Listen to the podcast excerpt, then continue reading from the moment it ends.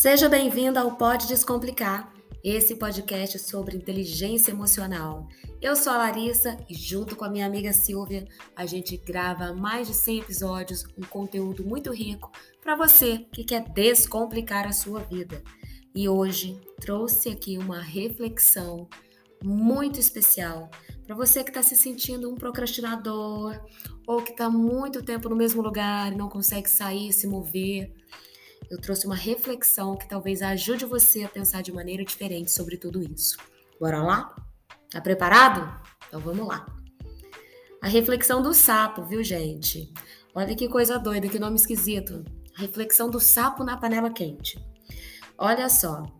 Certa vez eu escutei essa história e me impressionou muito. E eu falei, nossa, tem tempo que eu queria trazer uma história diferente, lúdica, para conectar aí com a audiência. Se você coloca um sapo numa panela quente e enche ela com água, coloca no fogo, você vai descobrir uma coisa. O sapo vai se ajustando à temperatura da água e permanece lá dentro. Quanto mais a temperatura sobe, mais o sapo vai se ajustando ao que está acontecendo.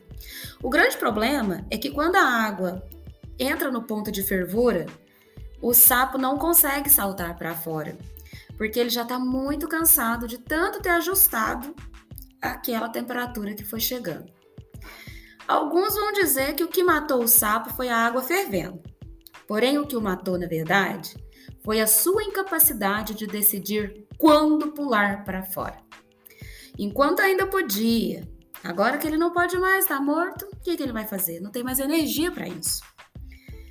Então, a grande reflexão é você Pare de se ajustar a pessoas erradas, relacionamentos abusivos, amizades parasíticas, trabalhos fim de carreira e tantas outras situações que têm esquentado e amornado até esperar chegar em ponto de fervura. A grande verdade é que quando você já fez tudo que pôde e ainda vive fazendo mais, corre o risco de tornar-se o sapo na panela então a reflexão é pule fora antes que seja tarde demais. E aí? Você sente que está numa panela e a água está fervendo e você não está conseguindo perceber? Ou você está consciente de que está numa panela dessa, a água está esquentando e você está esperando chegar um momento em que a escolha é não ter mais escolha? Que desafio, hein?